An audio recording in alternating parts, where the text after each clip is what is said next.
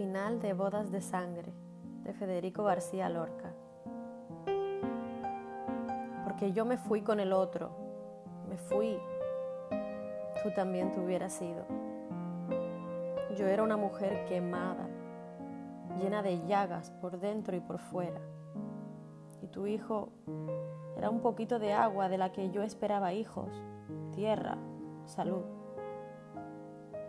Pero el otro era un río oscuro, lleno de ramas, que acercaba a mí el rumor de sus juncos y su cantar entre dientes. Y yo corría con tu hijo, que era como un niñito de agua, frío.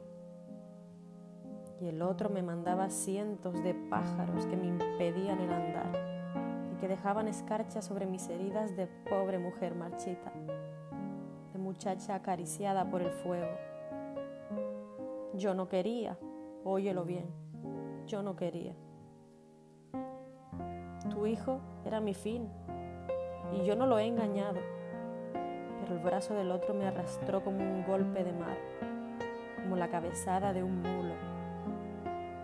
Me hubiera arrastrado siempre, siempre siempre.